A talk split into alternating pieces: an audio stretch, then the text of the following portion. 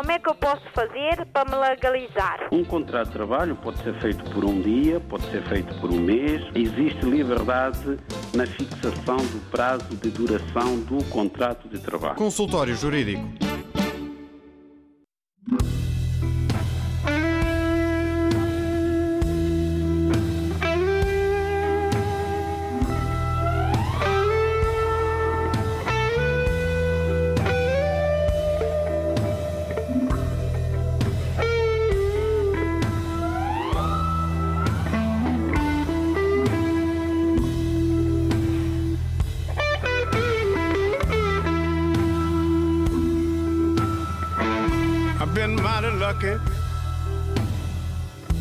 Travel everywhere. Made a ton of money. Spend it like I don't care. A few good years is all I need right now.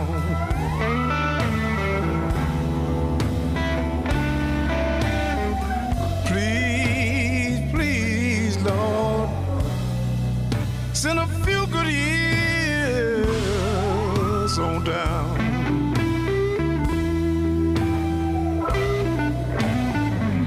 I had my share of women,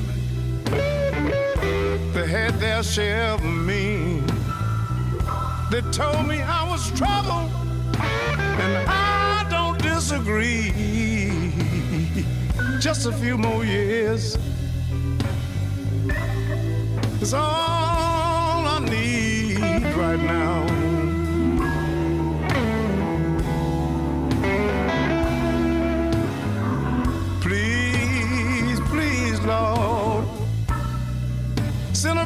Good years on down.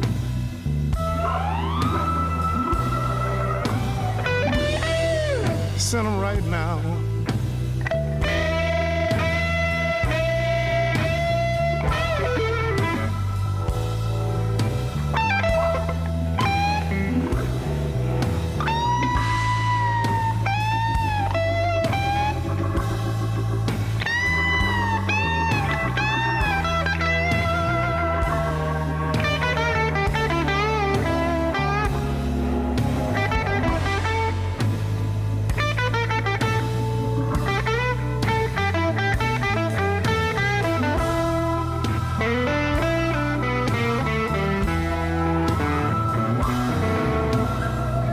There's years that I remember, and some that I forget.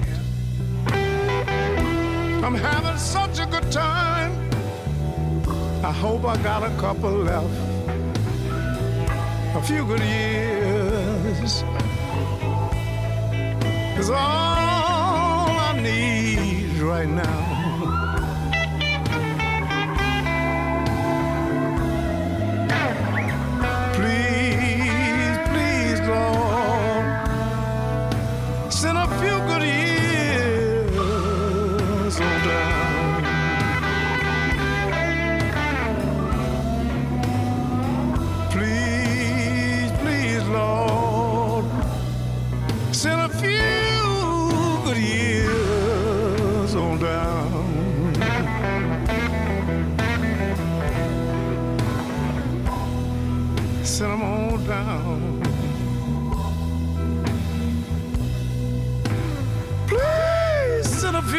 Years on down.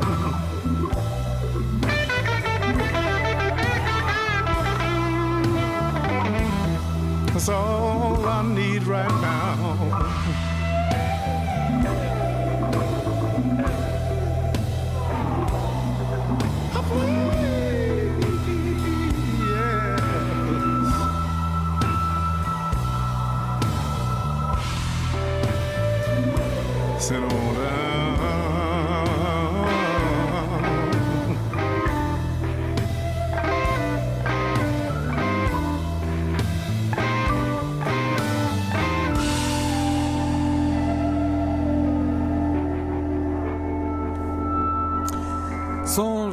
Blues americano Buddy Guy em Blues is Alive and Well, na abertura da edição semanal do Consultório Jurídico, sempre com o jurista Adriano Malalana.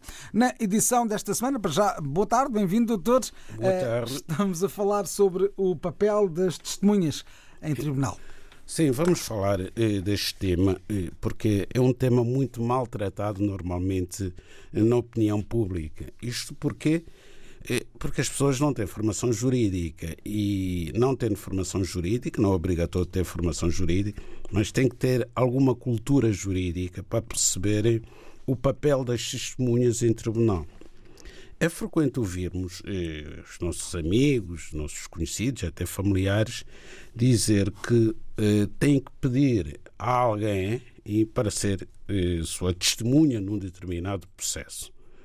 E a pessoa muitas vezes recusa-se, diz que não, tudo que tenha que ver com o tribunal não é com a pessoa, não se quer incomodar, porque isso pode vir a ter consequências na sua vida e recusa-se a ser testemunha. Ora bem, dizer que alguém se recusa a ser testemunha num determinado processo é errado, porque não há que recusar. Não há que recusar. Logo, se a pessoa não tem esse direito de recusar, também não há necessidade de pedir a pessoa para ser testemunha. Desde que alguém tenha conhecimento de um facto com relevância no processo, seja processo crime, seja processo civil, tem a obrigação de depor como testemunha. Então, o interessado em que aquela pessoa deponha num determinado processo só tem que arrolar aquela pessoa como testemunha. Tem que indicar aquela pessoa como testemunha, dentro do prazo, não é que está na lei, mas isso já é com o advogado, mas dentro do prazo que a lei eh, determina para indicação das testemunhas, a pessoa é indicada como testemunha e vai ser notificada pelo tribunal para comparecer no dia de julgamento. Portanto, não há necessidade de pedir, não é um favor que a pessoa faz, é uma obrigação. E há tempos, em tempos idos, era frequente nós, os advogados, ouvirmos os nossos constituintes dizer: Ah, senhor doutor, então não vai reunir com a testemunha A, B ou C antes do julgamento? Quando é que quer que eu traga a testemunha para o doutor falar com ela antes da data do julgamento. Isso também é errado. A lei não permite isso. Nós, os advogados, não temos, não podemos, aliás, não é ter necessidade, nem devemos, nem devemos contactar as testemunhas. Nós não temos que ter um contacto prévio com nenhuma testemunha, porque a testemunha vai depor sobre julgamento. Então está obrigada a dizer a verdade. Portanto, não há necessidade da testemunha ser industriada Além do mais, o tribunal está muito bem preparado para perceber se aquela testemunha está a depor com naturalidade e isenção ou se foi previamente industriada eh, para mentir. E quem mente sob juramento comete crime. Há pessoas que entram em tribunal num determinado julgamento como testemunhas e saem como arguídos por falsidade de depoimento. Mais uma razão para algumas pessoas não quererem ir a tribunal. Não, mas uh, se vai dizer a verdade, não lhe vai acontecer rigorosamente nada. Presta um serviço necessário à comunidade e à justiça. Portanto, não é justificação. A pessoa só sai eventualmente como arguída depois de ter entrado como testemunha se mentir objetivamente. E o tribunal alerta a pessoa nunca é constituída arguída sem ser uh, repreendida uma, duas, três vezes pelo juiz de que, se continuar a mentir, vai ser constituída arguída. Portanto, a pessoa é advertida e tem consciência do que está a fazer. A pessoa tem consciência de que está a mentir, tem consciência de que está a cometer crime, só nesse caso é que é constituída arguída. Extrai-se uma certidão e a pessoa é constituída arguída. E normalmente isso acontece em processo de crime quando a testemunha já foi ouvida previamente durante o inquérito, junto da polícia judiciária ou junto da PSP, e proferiu declarações que entram objetivamente em contradição com as declarações que presta no âmbito do julgamento. Portanto, é muito fácil perceber que aquela testemunha está a mentir, porque sobre o mesmo facto vai contar duas ou mais versões diametralmente opostas. E assim ficamos a saber um bocadinho mais sobre o papel das testemunhas em tribunal. O consultório jurídico da RDB África está cada vez mais perto de si. Envie as suas dúvidas ao Dr. Adriano Malalane através do e-mail consultóriojurídico.rtp.pt e ouça as respostas ao sábado ao meio-dia na RDP África. Consultório Jurídico. Estamos aqui para ajudar. Podem enviar e-mails através do endereço habitual consultóriojurídico.rtp.pt consultóriojurídico.rtp.pt ou podem também ligar-nos através dos números habituais 21 382 0022 21 382 0022 21 382 0023 21 382 0023 ou 21 382 0068 21 382 0068. E estamos à disposição para respondermos, ou o doutor a responder, às eh, dúvidas que queiram colocar na edição desta semana do Consultório Jurídico.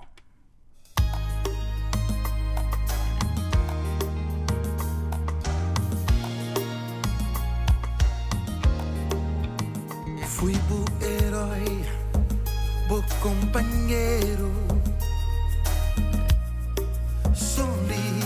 solitário. Lembranças magoadas, querer pagar um por um. Para cá ficar resto nesse ruelas. Cada passo, momento vivi, vivi intensamente. Viver assim é uma agonia. Momentos sagrados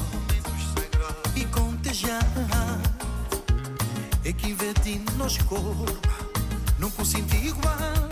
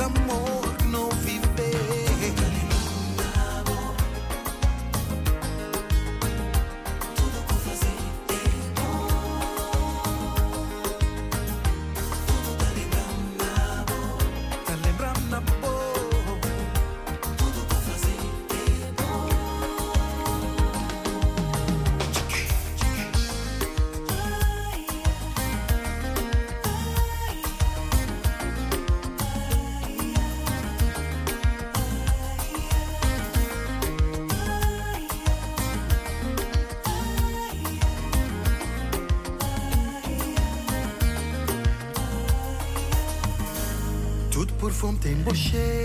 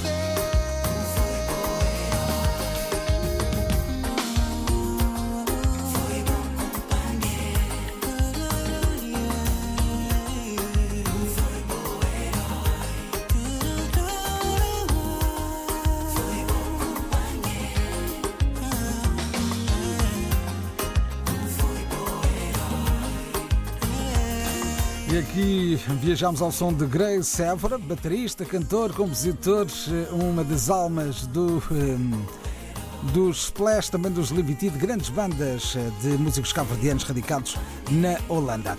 Estamos no consultório jurídico desta semana. Como é que eu posso fazer para me legalizar? Um contrato de trabalho pode ser feito por um dia, pode ser feito por um mês. Existe liberdade na fixação do prazo de duração do contrato de trabalho. Consultório Jurídico. Ora, muito bem, vamos falar com os nossos ouvintes. Ao telefone está o João Comacha. Boa tarde. Joãozinho. Joãozinho, não é João, é Joãozinho. Está ligado de onde? João, João era, é, Joãozinho era mais pequeno. Agora sou João. E então como é que gosta de ser tratado? É, é por Joãozinho? Sim, Joãozinho é como o meu pai deu. Ah, é? É mesmo o seu nome? É o meu nome próprio. Muito bem. Então conte-nos qual é a sua dúvida. A minha dúvida é a seguinte, eu, ah, a minha residência carregou ISF, mandou-me mensagem para renovar aquilo para, através de e-mail, não sei o quê, que eu não tenho a possibilidade de fazer aquilo. E agora, como é que eu posso fazer para renovar? Porque já passou o 10 de outubro, dia 10 de outubro. Como é que eu posso fazer para renovar essa residência permanente? Apesar de Título não... de residência? é O título de residência, apesar de não ter Sim, e-mail, sim, não é? O seu problema é que não tem e-mail. Não tenho. Muito bem, então vamos tentar arranjar aqui uma solução. Muito obrigado por ter ligado. Cato.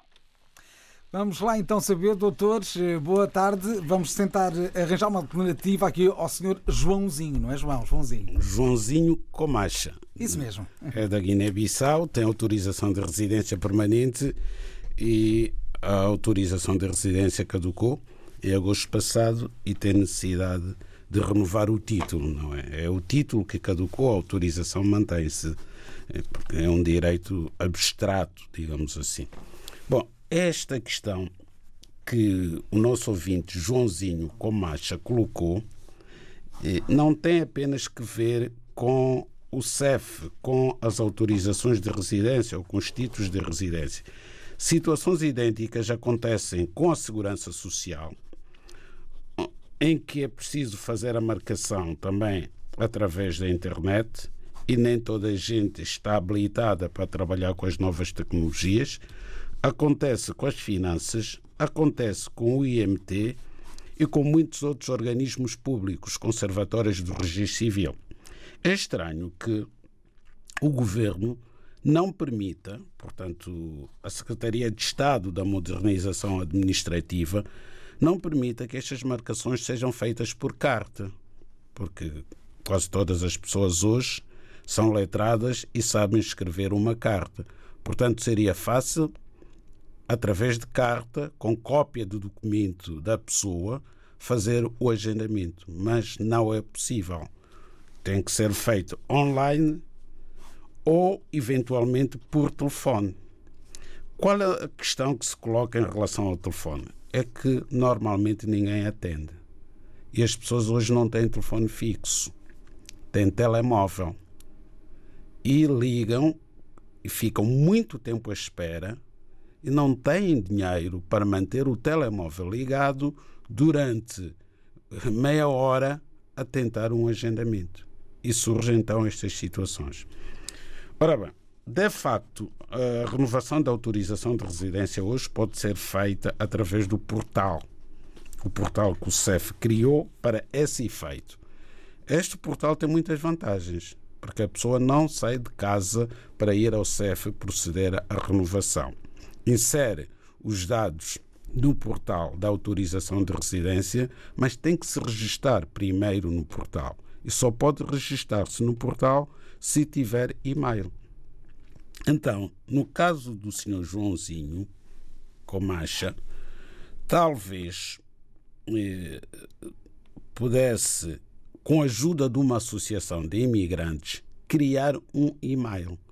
Há associações que fazem isso, ajudam as pessoas a criar o e-mail e a proceder ao registro no portal e renovar logo de seguida a autorização de residência, porque o CEF, quando recebe os dados na hora, em tempo real, envia guias para se proceder ao pagamento do serviço de renovação. A pessoa vai ao multibanco, faz o pagamento e a residência é enviada para a casa da pessoa. Mas também pode tentar ligar para o call center do CEF. Vai ter que esperar durante muito tempo, tem que procurar uma hora em que eventualmente possa ser atendido em menos tempo e fazer o agendamento. Fazendo o agendamento, terá que se deslocar ao CEF para renovar. Se conseguir criar o e-mail e usar o portal, é muito mais fácil, porque a renovação é feita sem necessidade do interessado deslocar-se ao posto do CEF. Eu acrescento aqui outra questão, que é o prazo. O prazo eh, já expirou. Essa questão do prazo, neste caso concreto, é relevante. Ela pode porque mesmo depois de caducar o título, eh, o CEF tem os elementos do título, tem um número. Portanto, permite a renovação. Vai Não ser vai ter renovada. problemas por eh, não, ter renovado antes de terminar o prazo. Não, não, não vai. Não vai ter qualquer tipo de problema. Mas tem que renovar o quanto antes, porque passado um ano, o título, a, a autorização de residência pode ser cancelada. Pode ser cancelada. Portanto, tem um ano. Ou seja, durante um ano não acontece nada. Mas não vou dizer que tem um ano para renovar. Não, a renovação devia ter sido feita muito antes do título caducar. Mas como estávamos no estado de emergência, em maio, em junho, não havia renovações. De facto, nem o portal estava a funcionar. Mas a partir do momento em que o portal do CEF foi criado, há cerca de dois meses, já era a altura de ter renovado. Mas não vai ter qualquer tipo de problema, neste caso em concreto, em renovar. Mas deve fazê-lo o quanto antes. O consultório jurídico da RDB África está cada vez mais perto de si. Envie as suas dúvidas ao Dr. Adriano Malalane através do e-mail consultóriojurídico.rtp.pt e ouça as respostas ao sábado ao meio-dia na RDP África. Consultório Jurídico. Estamos aqui para ajudar. Estamos no consultório jurídico a conversar com o jurista Adriano Malalane, também com os nossos ouvintes. É o caso do Sr. Caetano, que está em linha a esta hora. Bem-vindo. Boa tarde. Boa tarde. Está a ligar-nos de onde? Sim, sim, estou em Lisboa, Cascais. Em Cascais. Muito bem. Conte-nos lá então a sua história. Pois é o seguinte, o meu primo está em idade de reforma. Ele neste momento está na América, né? Não está cá e ele ligou-me para poder falar com o Dr. Malalama. É, ele está em idade de reforma e a gente foi lá para tratar da reforma dele, não é? E só que disseram que ele só tem 14 anos de, de desconto e que não tem direito à reforma. E eu gostaria de saber ao Dr. Malalama o que é que se pode fazer nesse caso.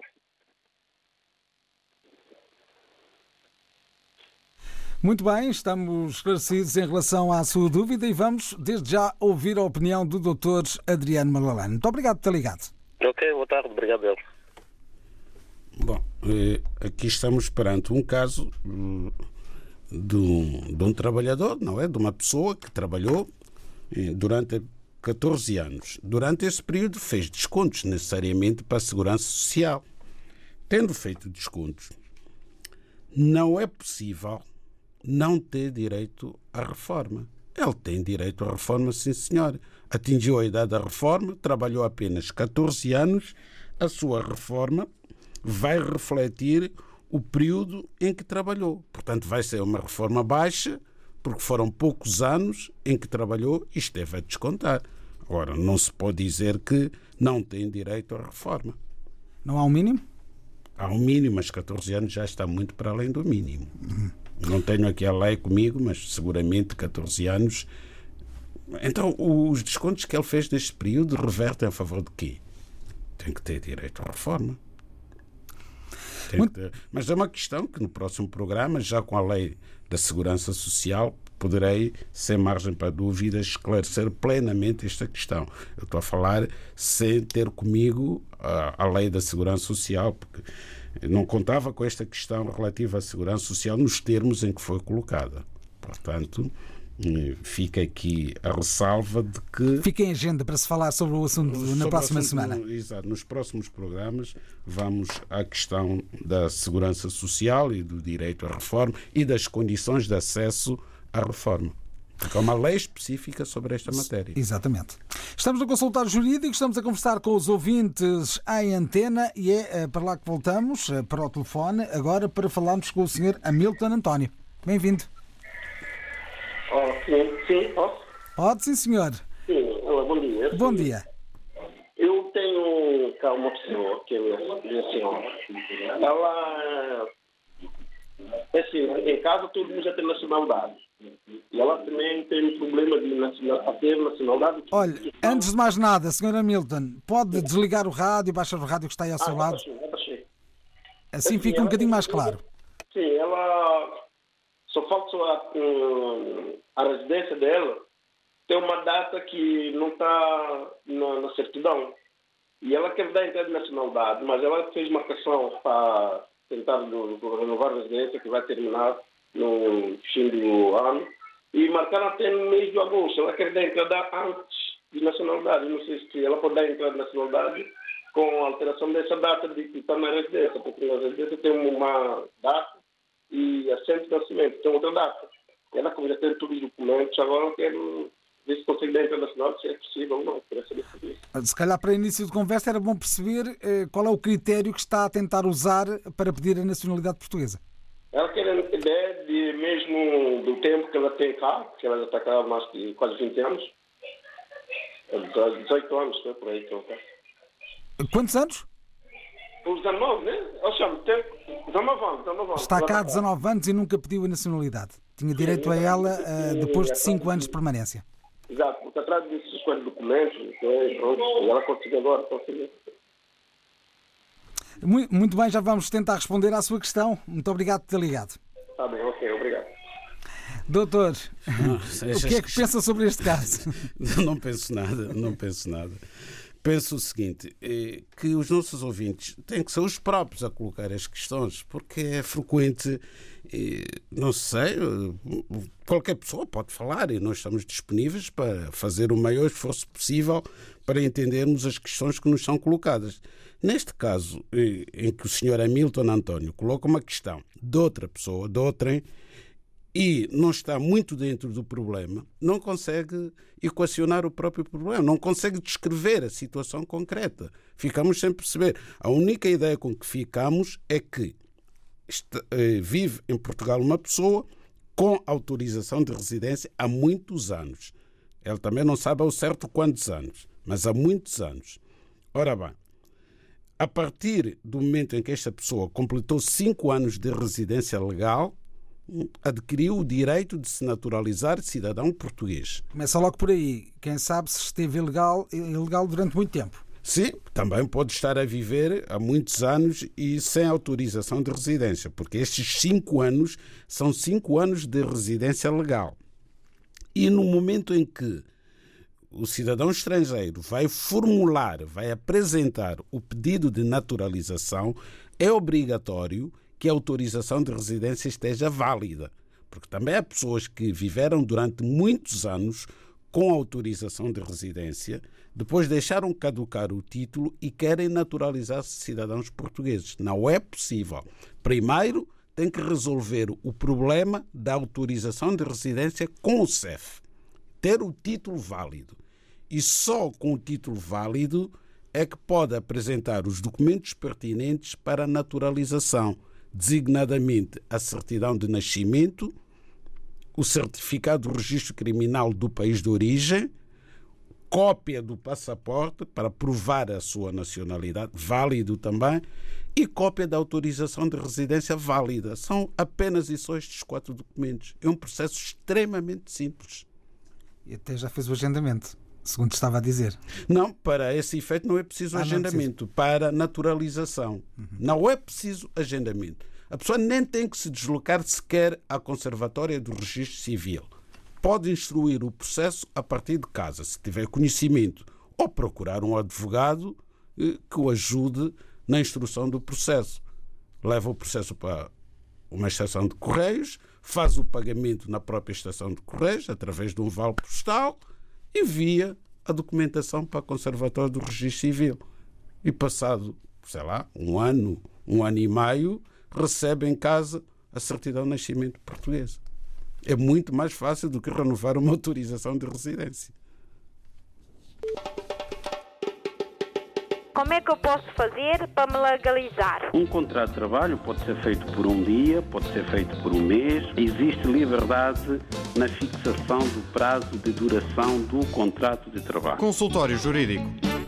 Edição semanal do Consultório Jurídico. Estamos a conversar com ouvintes que ligam ao telefone, também que enviam e-mails. Eh, Temos ali uma história para contar eh, de, um, eh, de uma mãe que eh, foi a fiadora de um filho e depois houve problemas a seguir.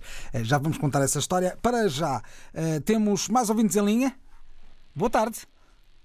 Sim, boa tarde. Como é que se chama? Alfa, Alfa. Senhor Alfa, está a ligar-nos de onde? Eh, a partir de Lisboa. De Lisboa. E qual é a sua dúvida? Eh, a minha dúvida é a seguinte: é que eu tenho uma bolsa de estudo que é de mestrado. Sim, senhor. agora, eu, Sim. agora eu já consegui fazer a pós-graduação, já tenho tudo feito. E já tenho todas as minhas contas pagas, não tenho nenhuma dívida com a escola. E, inclusive, ainda na semana passada consegui renovar minha residência. Agora, de momento, é que não tenho condições de avançar para o mestrado, para a defesa de TI. Pela simples razão, porque de momento estou a fazer um trabalho, gasto mais tempo ali, de modo que não consigo ganhar mais um outro tempo para poder fazer os trabalhos. A ver? Porque não estou trabalhando na área, estou trabalhando numa outra área que não tem nada a ver com a minha formação. Então a minha preocupação é a seguinte: para o próximo ano, assim que vencer a data da, da minha residência, eh, já que não vou me avançar com o mestrado, a defesa de tese, eh, quais são os documentos necessários? O que é, que é preciso fazer eh, para voltar a, a renovar a minha residência sem perder os dois anos já vencidos aqui? Não sei se está claro a minha preocupação. Sim, ficou, ficou bastante claro. Estávamos só a tentar confirmar se estava tudo. Obrigado, Sr. Alfa, por ter ligado. Já Tá, vamos também obrigado. dar-lhe aqui um- umas luzes em relação à, à sua situação. Tá. Doutor, eh, vamos a isso. Eh, Qual é sua, eh, o seu posicionamento em relação ao caso deste doutor, não é? Doutor Alfa, Sim. já pós-graduado, a caminho do, do mestrado. Do mestrado, exatamente. Seguramente um cidadão da Guiné-Bissau, pelo nome, não é? Alfa. Posso estar enganado, mas julgo que não. É um estudante, é um quadro da Guiné-Bissau que está a fazer a sua formação académica a nível superior em Portugal. Já fez a licenciatura, fez uma pós-graduação e agora está no mestrado. Bom, é óbvio que ele tem uma autorização de residência por motivo de estudo. E esta autorização de residência, já aqui falamos, aliás, julgo que foi no último programa em que falamos do Estatuto de Trabalhador Estudante, tem uma especificidade, é que não permite o exercício da atividade profissional por parte do seu titular. É uma questão que também era muito fácil o governo resolver. Isto nem sequer é uma questão da lei. A lei não nem podia sequer proibir a lei de estrangeiros não podia proibir o exercício da atividade profissional por parte dos estudantes estrangeiros. Não faz sentido, porque nós temos aqui um quadro jurídico que eh, regula, prevê e regula a condição, o estatuto de trabalhador estudante. Então, se há uma lei eh, da República que permite que um estudante, ao mesmo tempo que está a fazer a sua formação académica, possa exercer uma atividade profissional remunerada, por que é que os estudantes estrangeiros não o podem fazer? Por que é que a lei discrimina os estudantes estrangeiros? Um estudante nacional não tem qualquer tipo de problema em estudar e trabalhar ao mesmo tempo, até porque isto é muito valorizado. Então, nos países anglo-saxónicos, esta questão de trabalhador estudante é uma questão que está na gênese da cultura daqueles países. Valorizam muito alguém que trabalha e estuda ao mesmo tempo. Em Portugal, há uma posição em relação a esta questão que não faz muito sentido, sobretudo tratando-se de estudantes estrangeiros que têm mais dificuldades porque não têm família por perto.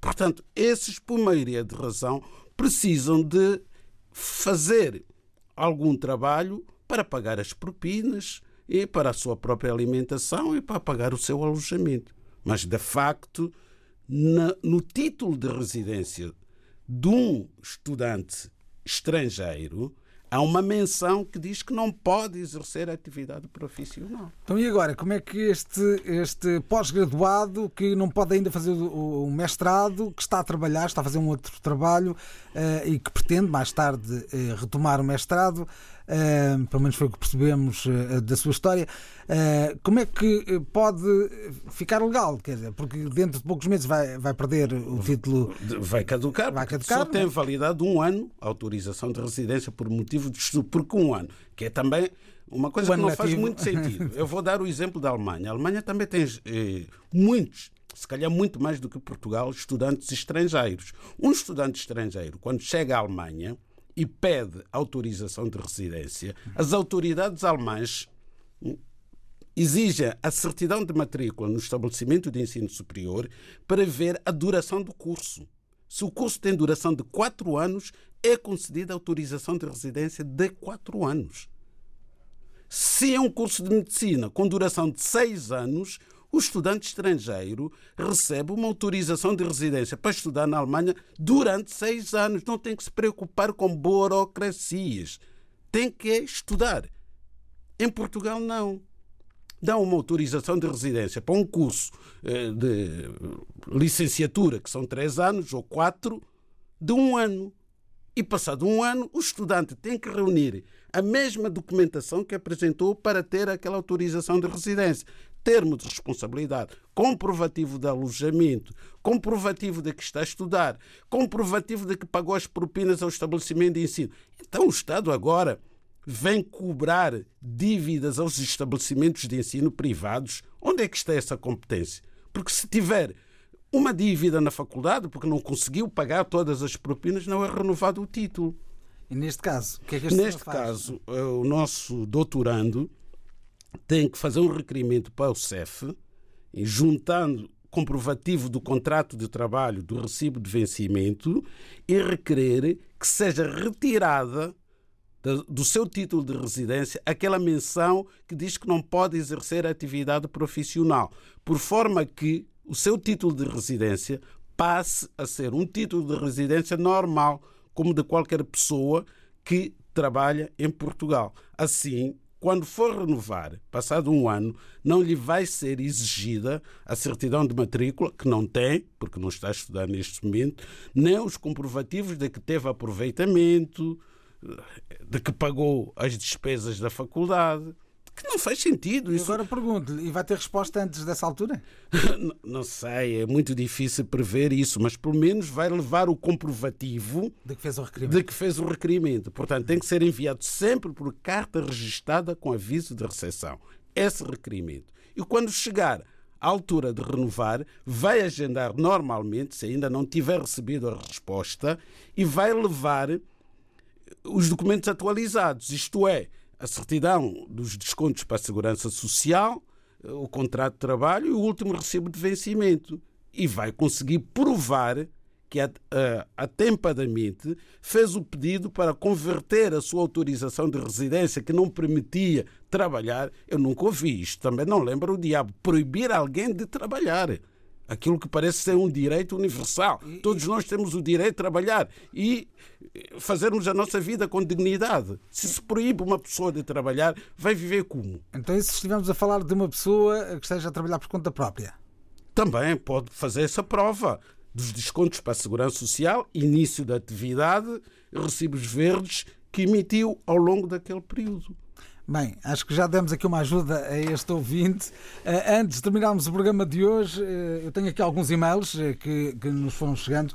Aqui a história de um senhor, o meu nome é José, sou trabalhador de uma empresa, o meu patrão pediu-me para ser gerente da empresa, pôs a empresa em meu nome, só que me pediu para passar uma procuração em que ele mesmo geria a empresa. Eu aceitei, uh, assinei, uh, eu aceitei, nunca assinei nenhum documento, passei a ser gerente, nunca assinei nada. Apareceu, entretanto, um problema com a Segurança Social em meu nome, uh, ou seja, vou ter de pagar a Segurança Social. Ele já foi lá assumir a culpa, mas a minha questão é: o que é que vai acontecer comigo? O que é que eu posso fazer? Foi enganado. Não sei se foi enganado, é. mas há, há, certas amizades, não é? Mas vale ter um inimigo do que ter um amigo assim, não é? Então ele cria uma empresa e vai criar a empresa em nome de outrem. Não, passou a empresa para o nome do Sr. José. Foi o que aconteceu. É isso. Depois pediu-lhe uma procuração para ser ele a gerente, para controlar o dinheiro, obviamente, para controlar a empresa. Está então, claro que estava o claro José que é um não... de ferro. Exatamente. O José é simplesmente um teixa de ferro. Ele cria uma empresa, depois passa a empresa eh, para o Sr. José que é para responder por tudo o que possa acontecer na empresa. Ele fica apenas o gestor da empresa, o gerente, ele é que controla. O Gesso apareceu ali para assinar e agora responder pelas dívidas da empresa. A Segurança Social, obviamente que, mesmo com a assunção de culpa, que não existe essa figura da assunção de culpa, a Segurança Social quer é que a dívida seja paga e vai ter que ser paga pelo senhor José, ou com seu dinheiro, ou com dinheiro que o amigo, se assim o entender, der ao José para pagar. Se o amigo não pagar a dívida, o seu José vai ter problemas. Vão ser penhorados os seus bens. Então, se a empresa do seu José, o seu José só tem que ir às finanças e desistir da empresa, de encerrar a empresa, sem ter que consultar nada ao amigo. Tem esse poder. Tem esse poder. Vai encerrar a empresa. Uma última questão, também por e-mail. A mãe da minha amiga foi fiadora da casa do filho, que apenas pagou a casa ao banco por dois anos. O que, passa, o que se passa agora é que a casa foi penhorada pelo banco e, segundo a instituição bancária, a dívida em questão é de 88 mil euros. Acontece que o empréstimo contraído na época foi de 60 mil euros. E peço-lhe eh, uma opinião assim rápida, muito porque rápido. estamos a fechar a emissão desta semana. Estas situações são muito frequentes, nós sabemos. Aqui com a gravidade do meu ponto de vista até de, de, de ter sido um filho a, a ter como fiador eh, a sua mãe e ter pago apenas durante dois anos. Como que uma pessoa faz uma coisa destas? Seguramente que o crédito foi concedido por 20 ou mais anos. E que está envolvido em problemas é sobretudo a mãe, não é? A mãe já deve ser uma pessoa com uma certa idade, trabalhou a vida toda e vai ver os seus bens penhorados porque vai ter que pagar esta dívida. Agora, este montante de 88 mil euros, naturalmente que, desde o momento em que deixou de pagar as prestações, a dívida passou a vencer juros muito mais altos do que os juros do crédito à habitação, que até são negativos. Hoje em dia os juros são negativos. Mas a taxa de juro que o empréstimo passou a vencer não é aquela taxa de juro que foi contratada no ato da compra da casa. É uma taxa de juro que deve andar pelos 9, 10 ou 12%. Porque são juros por Quase incumprimento. como se fosse um cartão de crédito. Exato, é um incumprimento. Uhum. E assim estivemos no consultório jurídico. Como é que eu posso fazer para me legalizar? Um contrato de trabalho pode ser feito por um dia, pode ser feito por um mês. Existe liberdade na fixação do prazo de duração do contrato de trabalho. Consultório Jurídico